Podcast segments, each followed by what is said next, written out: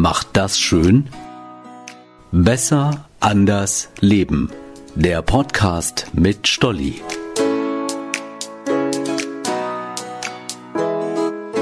Hey, ich bin Stolli und auch in dieser Folge ist Dr. Burkhard Jahn aus Schortens mein Gesprächspartner.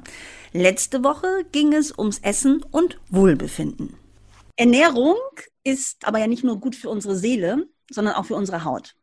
Was braucht sie, um rosig, strahlend und knackig auszusehen? Wahrscheinlich kommen Sie sofort wieder mit den Nüssen um die Ecke, oder?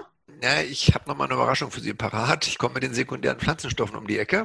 Damit sind wir natürlich wieder bei den Pflanzen. Ich kann es nicht ändern. Also eine pflanzliche Ernährung ist einer tierischen Ernährung. Oder ich will es anders sagen. Pflanzen sind Tieren, also ich möchte eigentlich sagen, in fast allem überlegen. Das hat im Wesentlichen zwei Gründe. Zum einen enthalten Pflanzen sekundäre Pflanzenstoffe. Die sekundären Pflanzenstoffe sind das, was den Pflanzen ihre typische Farbe, ihren typischen Geschmack, ihren typischen Geruch gibt und das, was ihnen halt die Farbe gibt. Und diese sekundären Pflanzenstoffe Stoffe, denen schreibt man eine deutlich bessere, deutlich höhere Wirkung für das Immunsystem, für die Blutgefäße, auch für die Haut zu, als den Vitamin- und Mineralstoffen. Und diese sekundären Pflanzenstoffe, die finden Sie eben nur in Pflanzen. Das ist der eine Punkt, warum pflanzliche Lebensmittel tierischen Lebensmitteln überlegen sind. Der zweite Punkt sind die Ballaststoffe. Zur Wahrheit gehört, dass Ballaststoffe auch in tierischen Lebensmitteln enthalten sind, also beispielsweise in der Milch oder in der Butter oder im Joghurt oder im Käse, haben sie eben auch Ballaststoffe, aber viel, viel, viel weniger als äh, in der Apfelsine, im Apfel, im Brokkoli, in den Tomaten, in den Pilzen und so weiter. So, und jetzt haben Sie mich ja nach der Haut gefragt. Da können wir ja auch zunächst mal sagen, was ist ganz schlecht für die Haut? Zucker. Ich kann es nicht ändern, das ist einmal wieder der Bösewicht Zucker. Zucker klebt, Zucker verklebt unsere Zellen und ich empfehle mal gerne, wenn Leute sagen, wieso, das verstehe ich jetzt gar nicht, machen Sie mal den Marmeladentest. Ich unterstelle mal, jeder hat Marmelade zu Hause, stecken Sie mal Ihren Finger rein. Was passiert? Der Finger klebt danach. Das ist der Zucker, der die Zellen verklebt, der die Zellen in den Blutgefäßen verklebt, der die Blutgefäße steif macht und der eben auch die Zellen in der Haut verklebt. Und man kann Menschen, die viel Zucker essen, übrigens das ansehen. Also ich spreche mal gerne von einer Zuckerhaut. Ich sehe das den Leuten an, ja, wenn die viel Zucker essen. Faszinierend ist übrigens, wenn Leute dann ihren Zuckerkonsum drastisch reduzieren und auf einmal ganz viel Pflanzen, Pflanzen, Pflanzen essen. Es verändert sich die Haut, es verändert sich das Äußere. Also was können Sie tun für gutes Aussehen? Essen Sie Pflanzen, Pflanzen, Pflanzen. Essen Sie möglichst wenig Zucker, essen Sie natürlich. Und auch hier erneut der Appell, möglichst wenig Fleisch. Warum?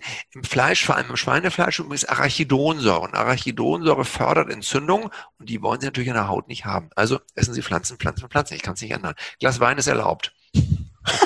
das auch gleich noch zu sagen. Sie sind mein Lieblingsarzt. Juhu. Oh, schön, das freut mich. ich habe die Absolution. ähm, aber wissen Sie, Sie lachen mich bestimmt aus. Also wahrscheinlich habe ich es auch verdient. In Sachen Schönheit, Haut habe ich auch wieder viel recherchiert und da ging es um das Thema Darm und Bakterien. Und ich kann Ihnen sogar sagen, wie die heißen. Einen Moment. Lactobacillus plantarum. So heißen die. Und wenn man diese Bakterien zu sich nimmt, Angeblich würde nach vier Wochen die Haut straffer, mehr Elastizität und so weiter und so fort. Ich habe ganz toll recherchiert, habe was gefunden, habe das gekauft und wissen Sie, was passiert ist? Ich habe Durchfall bekommen. Also, was halten Sie von solchen Dingen? Von Bakterien, die man ja dem Darm sozusagen zufügt, weil es soll ja auch viel über den Darm gehen. Gesundheit, Aussehen, Wohlbefinden. Was halten Sie davon? Zunächst mal ist der Darm ganz, ganz wichtig. Der Darm ist ja, wenn wir uns so einen Menschen mal von oben bis unten vorstellen, also ein Mensch steht und dann stellt man sich so einen Menschen mal vom Scheitel bis zur Sohle vor, dann ist der Darm ja ungefähr in der Mitte unseres Körpers. Er ist also im Zentrum unseres unseres Körpers. Der Darm ist zentral. Ich halte das nicht für einen Zufall, dass der Darm zentral ist und im Darm ist ganz, ganz viel Leben. Mehrere Billionen Bakterien sind dort und die machen ganz, ganz viel mit unserer Gesundheit. Es gibt eine direkte Verbindung vom Darm zum Gehirn, die sogenannte Darm-Hirn-Achse, die Gut-Brain-Axis. Ähm, und natürlich macht die Darmflora auch etwas mit unserem Äußeren. Das ist ja überhaupt keine Frage. Und insofern ist die These, ernähre die guten Bakterien in deinem Darm. Also etwas vereinfacht kann man sagen, dort leben etwas bessere und etwas schlechtere Bakterien. Das ist nicht ganz exakt richtig, aber so ungefähr kann man das sagen, etwas vereinfachend. Ernähre die guten Bakterien deines Darmes und du siehst besser aus. Die These ist zunächst mal richtig. Ich würde mich jetzt nicht auf eine Gattung fokussieren. Ich würde eben dafür sorgen, dass ich im Ganzen eine gute Flora habe und Ich kann es auch nicht ändern. Wir treffen bei der Frage, bei der Beantwortung der Frage, was kann ich denn machen, damit ich möglichst viele gute Bakterien habe, wieder die alten Bekannten der Ernährung. Erstens meiden Sie Zucker, Zucker, Zucker. Ich kann das nicht ändern. Es ist wirklich so. Zucker ernährt vor allem die schlechten Bakterien. Zucker ernährt auch Pilze im Darm. Wenn Sie eine Pilzüberwuchung im Darm haben wollen, dann kippen Sie sich den Zucker massenweise rein, denn davon ernähren die Pilze sich. Die guten Bakterien brauchen überhaupt keinen Zucker. Was brauchen die guten? Ballaststoffe. So, und wenn Sie jetzt also Probleme haben mit einem einzelnen Keim, ich würde übrigens jetzt keinen einzelnen Keim schlucken, das würde ich nicht machen, ja. Ich gebe Ihnen einen anderen Tipp. Pflanzen, Pflanzen, Pflanzen, das kennen Sie jetzt schon, das ist ein alter Hut mittlerweile für Sie. Zusätzlich Leinsamen, Schrot und Flohsamenschalen.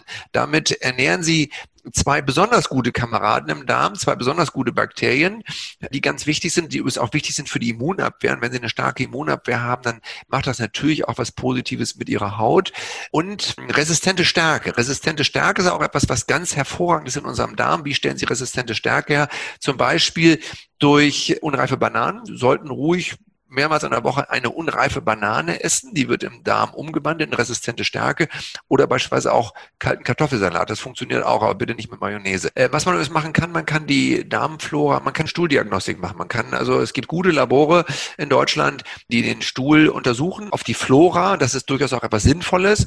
Und ich empfehle das durchaus auch unter dem Gesichtspunkt der Krankheitsprävention, also der Überlegung, was kann ich tun, was kann ich auch in der Diagnostik tun, um eine möglichst starke Immunabwehr zu haben. Und in meinem Buch Der gesunde Mensch nicht umsonst zwei Kapitel, die sich ausschließlich mit Darm beschäftigen und ein Kapitel, was auch sehr ausführlich eine Darmdiagnostik beschreibt. Also das ist etwas, was in jedem Falle sinnvoll ist, den Darm in den Fokus zu nehmen.